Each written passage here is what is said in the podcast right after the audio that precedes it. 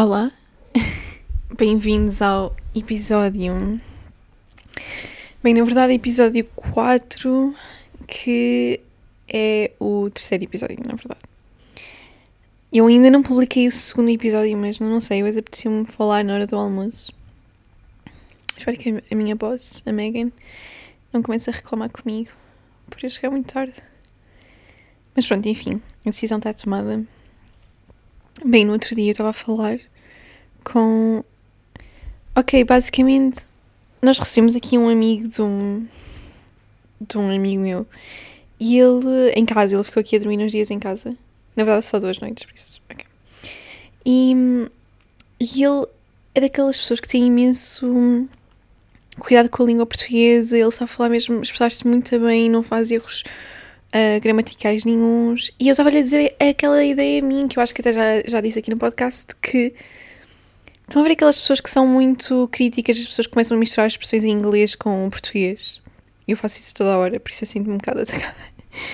Não, mas eu, eu, pensei sobre isso. Tipo, será que eu devo acreditar nessas pessoas? Será que eu não devo acreditar nessas pessoas? Eu estava-lhe a dizer que, se calhar, o objetivo principal da linguagem, ou o objetivo único da linguagem, é passar uma mensagem. Por isso, pouco importa se acabamos por misturar expressões em português ou em inglês, porque, sei lá, o importante é passar a mensagem.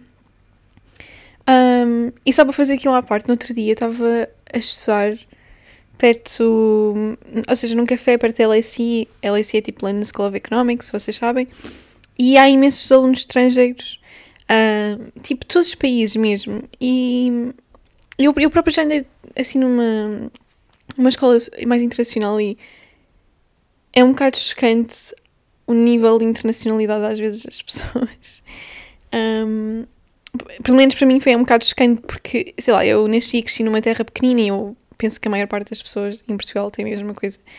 Um, nascem e crescem no sítio onde nasceram e os pais provavelmente são dessa cidade ou são de outras cidades próximas, ou se calhar são de diferentes regiões do país. Tipo, eu lembro, lembro a minha avó é lentejana e os meus outros avós são um, de uma aldeia do Douro, por isso as partes das famílias podem vir de regiões diferentes. Se calhar há uma pessoa que é de um país diferente, mas por norma as pessoas crescem, nascem e crescem no, mesmo sítio, na mesma cidade ou em cidades próximas. Um, mas nas, escolas, quer dizer, assim, sim, nestas universidades em centros urbanos maiores e se calhar com. Um, não sei, com alunos mais internacionais. um, há grande mistura de pessoas. Tipo, pessoas. Eu, eu lembro de ter uma amiga, ou. bem, ela não é minha, muito minha amiga mas uma rapariga que ela, a mãe era italiana, acho que o pai também era italiano, mas ela cresceu em Singapura, foi fazer a faculdade da licenciatura no Canadá, no Quebec, por isso ela falava italiano fluente, francês fluente, inglês fluente, porque ela aprendeu uh, sempre em inglês, e depois veio fazer o mestrado para Milão. Também havia uma outra rapariga, bem, não só havia uma outra, na maior parte das pessoas, a maior parte das pessoas nestes cursos internacionais eram mesmo super, super internacionais. Um, esta, mas que já era minha amiga, uh, ou mais próxima, era a Ana, e ela. Um, ambos os pais também eram italianos, só que ela tinha crescido na Holanda, porque o pai era engenheiro aeronáutico, ou trabalhava na. ou tinha qualquer outro emprego, mas trabalhava na Estação Europeia Espacial, essa, e e ela, ou seja, falava italiano, mas não, não cresceu na Itália. Cresceu na Holanda, mas não sabe falar uh, holandês, só um, um, básico para ir ao supermercado e assim. Uh, cresceu sempre numa escola, ou estou sempre numa escola britânica, por isso cresceu a aprender inglês. E depois fazer, foi fazer a licenciatura aqui para Londres, acho que foi para o King's College, e depois é que foi para Milão fazer mestrado. E ela dizia que tinha imensos problemas de hum, quase identidade, não é? Porque ela sentia-se italiana, mas sempre que ela falava com italianos, ela não tem nenhuma das referências. E ela cresceu uh, num país que nem sequer sabe falar a língua, tipo, ela não, não se considera, considera toda holandesa. E depois as referências dela são sempre inglesas, mas sempre que ela falava com pessoas de Inglaterra ou do Reino Unido, eles tinham muito mais referências do que ela, por isso ela sentia que não tinha bem uma nacionalidade, se bem que ela agora estava uh, a aproveitar o facto de viver em Itália para explorar ou para assentar essa identidade mais italiana. Um, na verdade, a nacionalidade dela é italiana. Uh, e pronto, só para, vocês terem esta ideia, há pessoas mesmo internacionais. Inter, imenso, ok. Super internacionais. Um, e, e, eu estava a estar nesse café perto dela assim e estava a ouvir umas raparigas atrás de mim que umas eram chinesas, outra era de Hong Kong e elas estavam, ou seja, eu não percebo chinês, nem sequer uh, chinês, uh, mandarim ou cantonês, não sei que língua que elas vão falar ao certo. Eu acho que em Hong Kong acho que se fala cantonês, mas posso estar enganada. Um, mas elas estavam sempre a misturar com expressões em inglês. Ou seja, nunca percebia a parte que era em mandarim ou em cantonês, mas percebia sempre a parte que era em inglês. Mas não é como nós, ou que se calhar como eu, que é ok, meto um whatever, ou meto oh my god, ou meto, sei lá, uma coisa qualquer, uma outra expressão que. Porque 90% do meu discurso é em português. Elas eram 50-50 ou 60-40, mas de género, metade da frase era em mandarim e outra metade era em inglês. E eu percebi que era metade da frase em mandarim e outra metade em inglês porque elas começavam a falar inglês tipo which, which it was, like which something. Or, uh, não era tipo pequenas expressões tipo you know or whatever. Não eram tipo expressões, eram metades de frase. Ou partes enormes de frase. E eu fiquei mesmo surpreendida. Mas, não sei, e, eu, e aquilo não não foi, não teve, eu não achei mal elas estarem a fazer isso, até achei engraçado, tipo, uau. E elas estavam todas a entender, e estavam, eram para aí cinco raparigas diferentes, estavam todas a falar desta maneira. E pronto, ok, Hong Kong já foi, foi um protetorado, acho eu, que, que, a, que a palavra correta é protetorado. Um, inglês, por isso eles à partida já misturam muito. Um, e e obviamente as pessoas chinesas que têm oportunidades e recursos para vir estar para a Europa, licenciatura mestrado, têm educações muito boas e provavelmente sabem inglês as pequeninas e sabem comunicar muito bem. Por isso, uh, sim, achei, achei engraçado. Mas pronto, agora voltando a esse rapaz que passou aqui há, há alguns dias em casa e ele, e que tem imenso cuidado com a língua e adora a língua portuguesa e também adora estudar línguas diferentes e sabe, sabe imensas línguas diferentes. Eh, e eu estava-lhe a dizer que se calhar o objetivo único da linguagem é passar uma mensagem, por isso pouco importa se estamos a misturar com inglês ou, ou com francês ou com português, porque, sei lá, é só para passar a mensagem. Se a pessoa entende, eh, entende e ainda bem, ainda bem que entende. E ele estava a dizer que não concordava comigo, ou não concordava com esse uh, argumento. Porque para ele uma linguagem era muito mais do que um meio para passar uma mensagem. Tipo, ok, se calhar a língua nasceu por causa disso, mas depois a língua evoluiu tanto, ou a língua é um, é um símbolo tão identitário de uma nação, ou de uma cultura, ou de uma região, que ao misturarmos português com expressões em inglês, estamos a ameaçar essa, essa prova de história, essa prova de identidade, essa prova de cultura que é a língua. Percebem? E então eu fiquei, ah, ok, ok, tens razão. Na verdade, assim. Então, isto só para dizer que eu vou tentar, eu vou fazer mesmo esforço aqui em diante de sempre falar bem em português. Ou seja, claro, eu tento sempre não fazer erros, mas vou tentar não misturar expressões em inglês. Um, eu sei que já discuti isto no, no episódio passado, mas agora esta conversa com ele eu achei interessante e, ok, fez-me ainda uh, acreditar mais que, que deveria fazer esse esforço. Claro que depois eu estava a falar com um outro amigo nosso e ele estava a dizer que não ficou convencido. Porque ele acha na mesma que a língua é só um meio. E que essa prova, não é? Essa prova de cultura e história está sempre a mudar. Por isso, uh, esta introdução de expressões em, inglês faz parte dessa mudança. Faz, faz parte da língua ser uma prova de identidade. Um, porque, obviamente, é a nossa experiência enquanto geração que e a nossa experiência, exato, neste, neste ano, neste, neste período de tempo, que faz com que nós consumimos, uh, consumamos muita informação em inglês e outra em português, e depois isso reflete-se na maneira como nós utilizamos a linguagem, e isso não deve ser, ou seja, claro que há pessoas mais conservadoras que vão lutar contra isto, como há pessoas conservadoras que lutam contra qualquer fenómeno movimento, mesmo que esse, esse movimento seja natural um, e válido.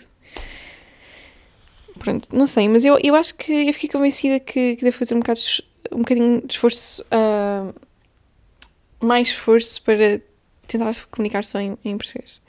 Uh, e outra coisa que, só para, para vos dar algum contexto, hoje de manhã eu fui buscar pão e nevou em março, nevou em março de manhã e agora estava um sol radiante, estava imenso sol por isso. Eu pensava que já já estava, já tinha uma noção correta da variabilidade uh, temporal de Londres, mas não. Uh, ah, sur Surpreende-me sempre. Como assim está a nevar de manhã e agora parece, parece, yeah, parece primavera. Uh, o tema que eu tinha falar para hoje, tinha uh, para falar para hoje, para este episódio, era sobre Portugal.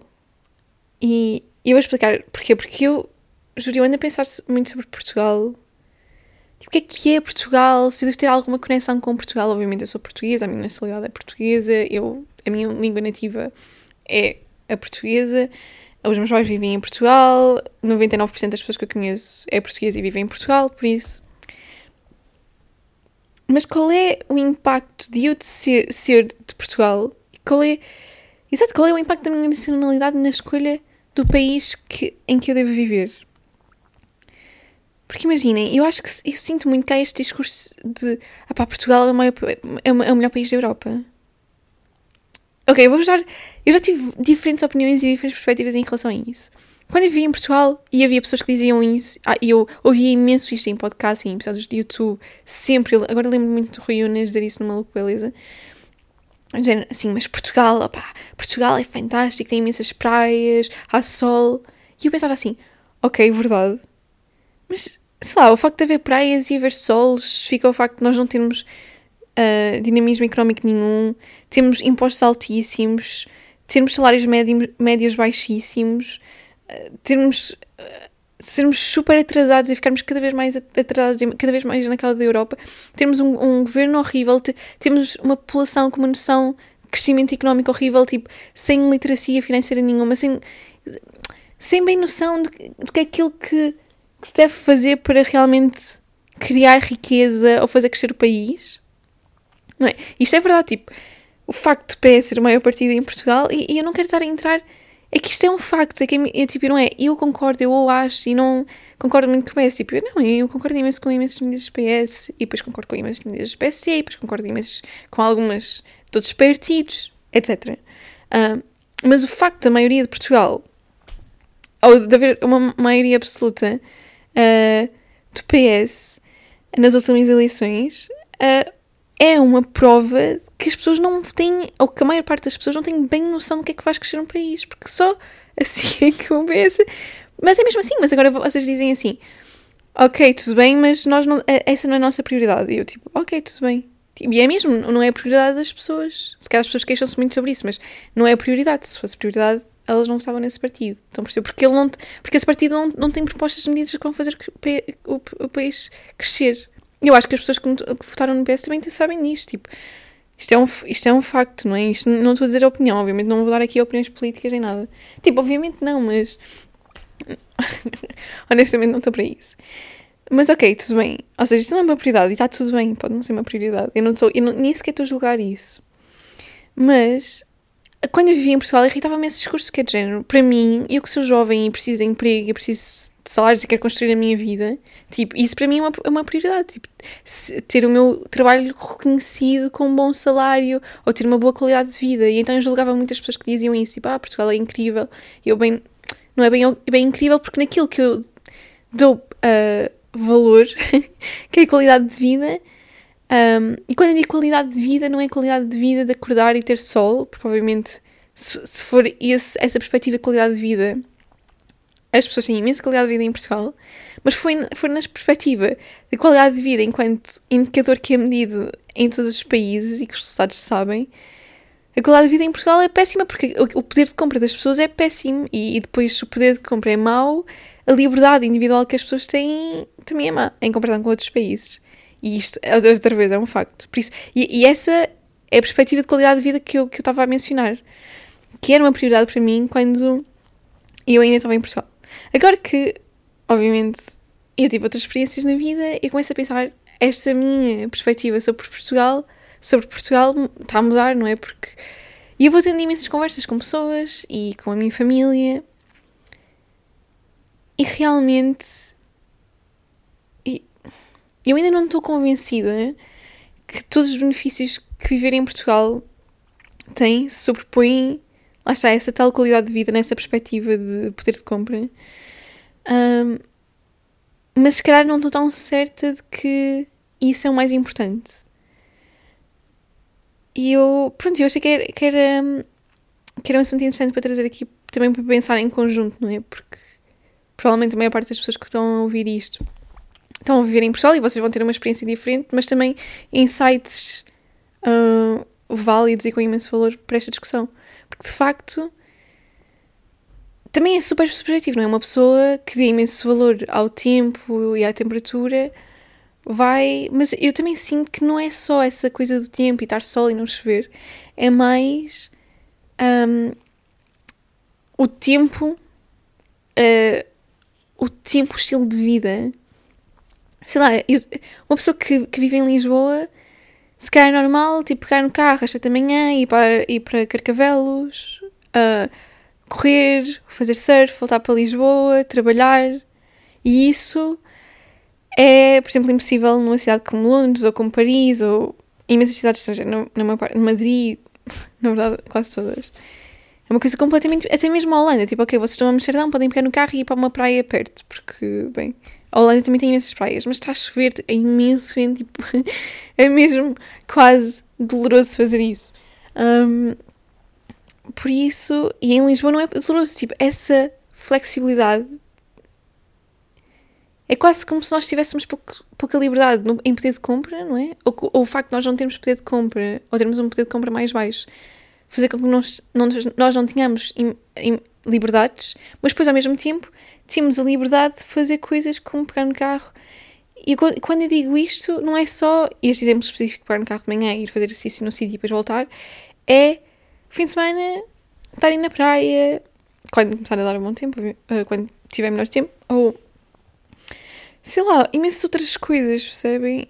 Eu acho que há, agora se calhar não estou a conseguir pensar em exemplos, mas há imensos exemplos um, em Portugal providencia um estilo de vida diferente na maior parte das grandes cidades europeias e, e isso tem, tem crescido em mim, ou seja, tem sido cada vez um fator mais importante para mim na minha decisão onde é que eu vou viver, onde é que eu me vou estabelecer, etc.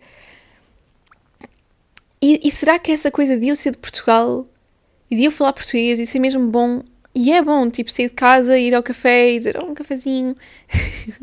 Vai que me subindo, mas vocês percebem, de falar português, não haver nenhuma barreira linguística. E eu sinto que também em Londres não há uma barreira linguística. Eu sei que não parece, que, eu sei que parece que eu falo mesmo mal em inglês, mas eu não sinto que haja uma barreira linguística en enorme. Um, mas também.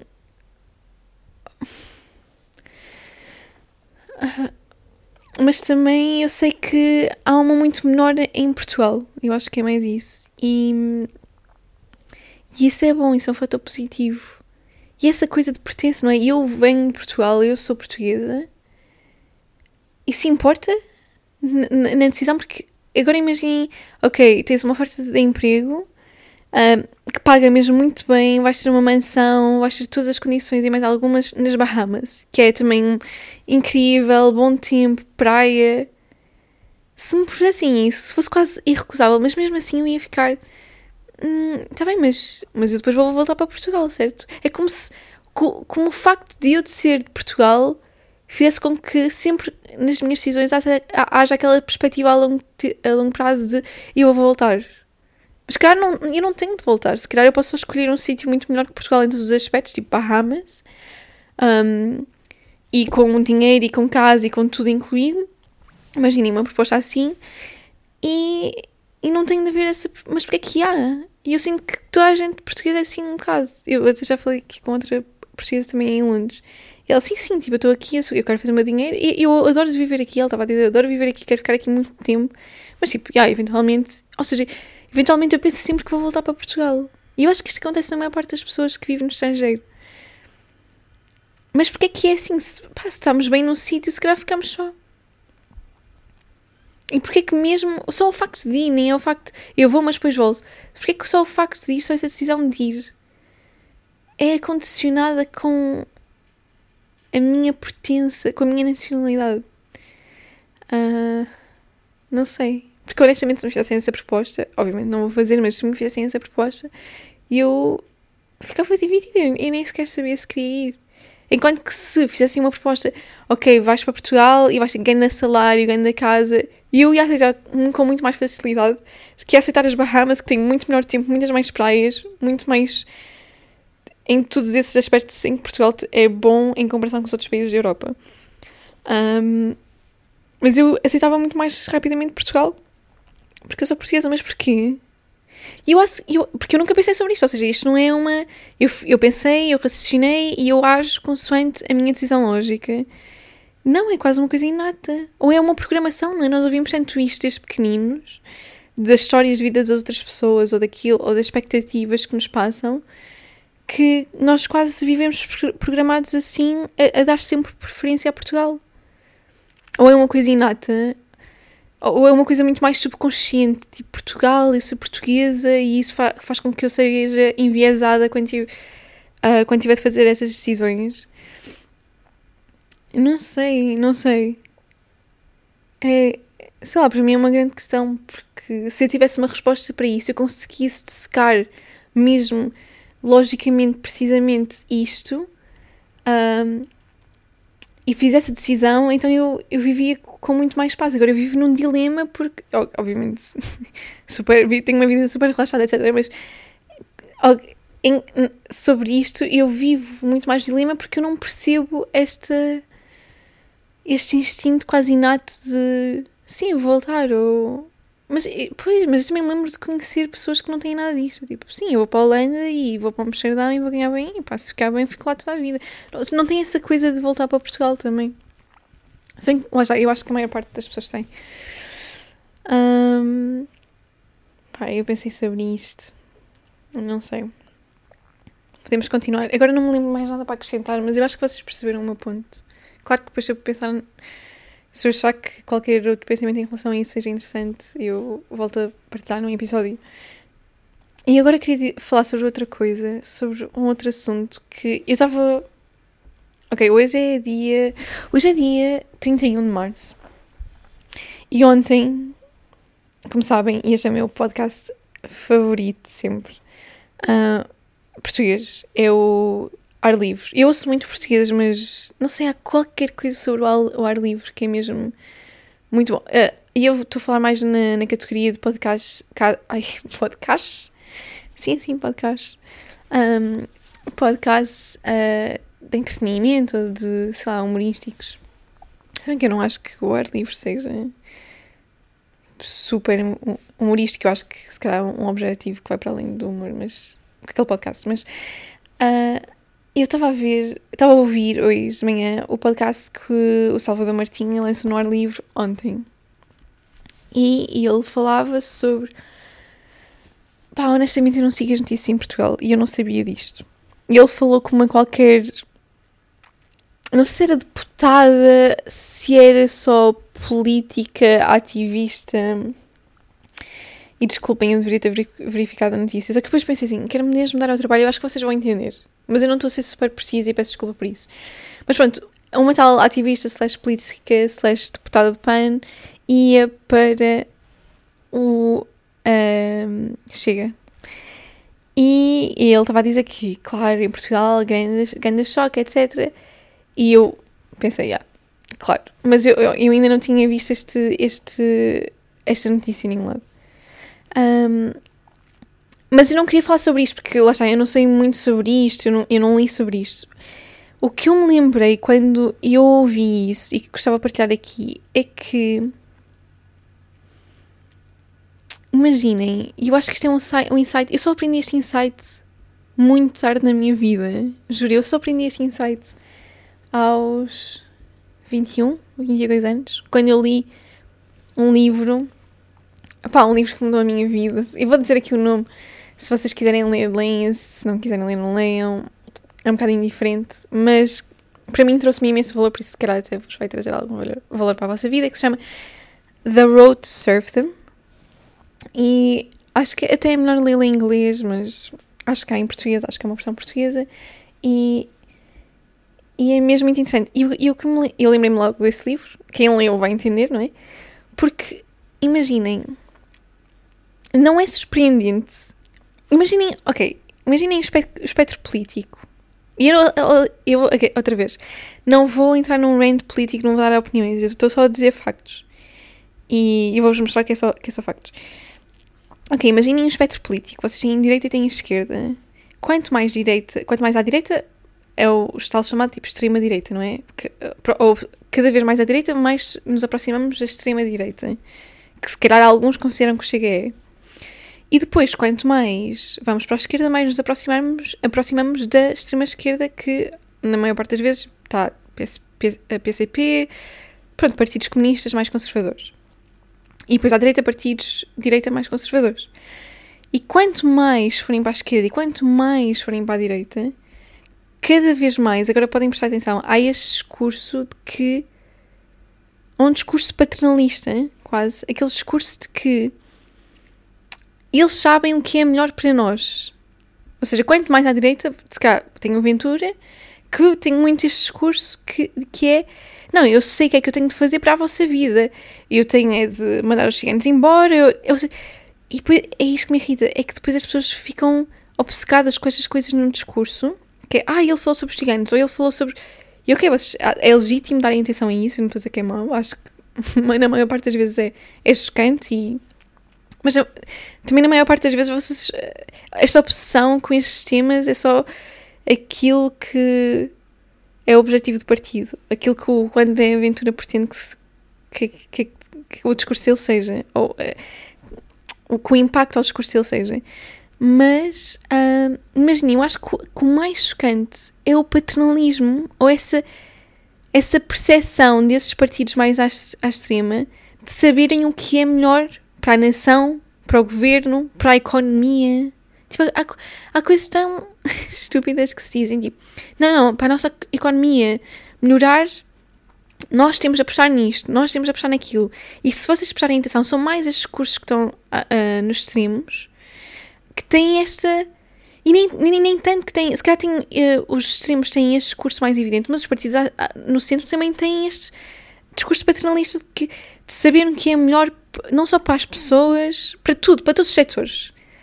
Um, só que os do centro têm opiniões sobre aquilo que é melhor mais dividida e por isso conseguem mais uh, apoio geral, porque vão buscar algumas políticas à esquerda e outras políticas à direita, ou aquilo que não à esquerda e à direita, mas que são mais típicas da esquerda e mais típicas da direita, e depois misturam-nos ao centro. Mas este, este sentido de autoridade, este sentido de paternalismo acontece em qualquer espectro.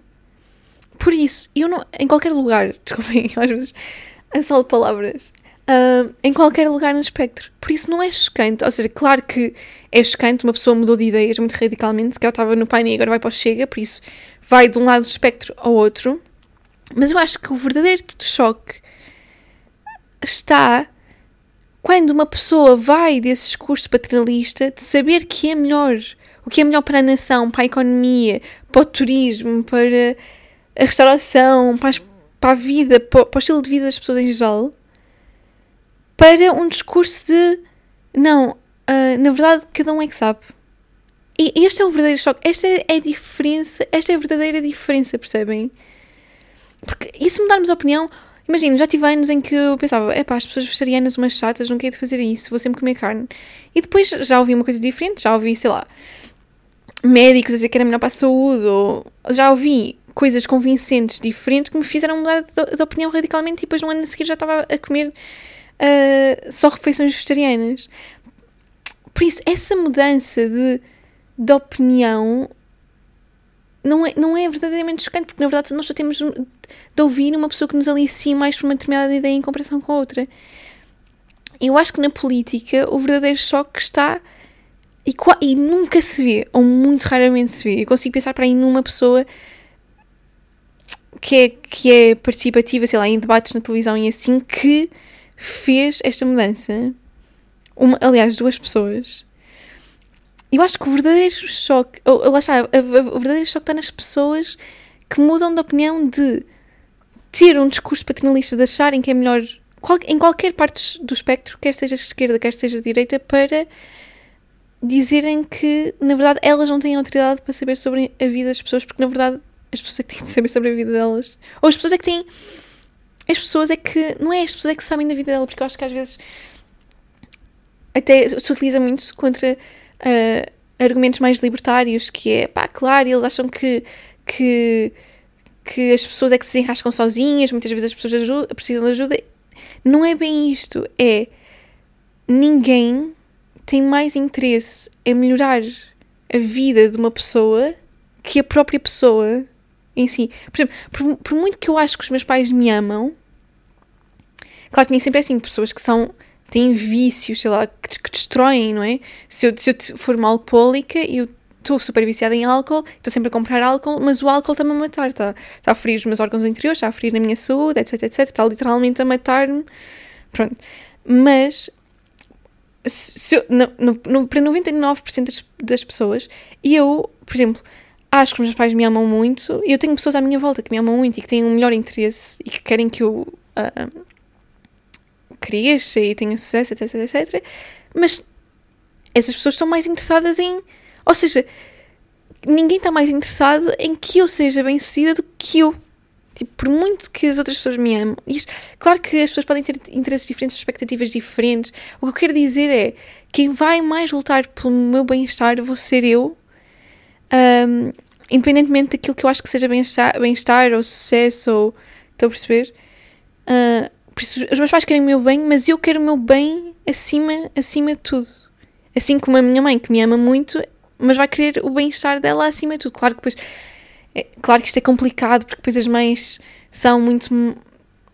Ok, vocês percebem, depois as mães, se calhar, às vezes chegam a uma altura ou chegam a uma idade que é. Quero que o meu filho seja feliz e, e pouco importa a minha felicidade, mas uh, a regra geral é que ninguém vai querer melhor, mais o nosso bem-estar do que nós próprios. E ninguém vai saber mais sobre o nosso bem-estar do que nós próprios. Estão a perceber? E eu acho que é, que é esse. E pronto, e é muito difícil uma pessoa que passa 20 anos, imaginem, 20 anos numa carreira política a dizer, pá, não, o melhor para as pessoas é terem. Imagina, ok, vou pegar numa coisa completamente ao calhas. Educação. O melhor para as pessoas é terem este tipo de educação quer seja pública, quer seja privada. Se calhar os da direita vão dizer que a privada que é e os da, e os da esquerda vão dizer que a educação é que é. Por isso, imaginem, eu vou pegar, por exemplo, uma pessoa que acha que o, que o ensino público é isto que, mais se ouve, não é? Imaginem um político passa 20 anos da vida deles, de, da vida dele, ou dela, vou dizer no feminino, porque é um bocado irritante, sempre ouvir no masculino. Imaginem uma política agora não sei se é política que se diz, porque músico é músico que se diz a mesma para as raparigas, mas pronto, Ok, desculpa, eu vou dizer política, mas eu se calhar até é, bem, é político. Um, mas imaginem uma, uma política que passa 20 anos da vida a dizer não, o melhor para as pessoas é terem uma educação pública e nós, é por isso que nós devemos melhorar a educação pública porque o importante é as pessoas terem uma boa educação pública. Imaginem. O verdadeiro choque está essa pessoa em passar epá, eu não sei muito bem qual é que é a melhor educação para as pessoas, porque cada um, ou cada família, ou cada pai, é que vai saber qual é o melhor tipo de educação, ou qual é a educação que quer dar aos seus filhos. E por isso tem de haver tudo, tem de haver educação pública, tem de haver privada, tem de haver uh, vários, religiosa, todo e mais tipo de educação, deve haver diversidade na educação de um país, porque eu não sei o que é que é melhor para cada filho, para cada criança, os pais ou a criança em si é que vai saber qual é a melhor educação para ele e por isso o importante é as pessoas terem liberdade. Nunca, estão a perceber esta diferença de discurso? Nunca há pessoas que mudam de discurso assim. Pronto, e eu, pronto, eu pensei sobre isso porque, ou seja, claro que há choque de uma pessoa mudar no espectro, mas o verdadeiro choque está nas pessoas que não mudam no espectro, mas mudam na, na atribuição de, de liberdade individual. Não sei se isto faz sentido. Mas pronto, fica aqui um pensamento. Um, também vou pensar mais sobre isso, porque honestamente eu só pensei sobre isto uh, há duas horas atrás. Uh, bem, eu tenho que ir, senão a Megan vai me matar. Uh, obrigada e é um bocado estranho sempre apagar, acabar o podcast, mas um, vemo-nos no próximo.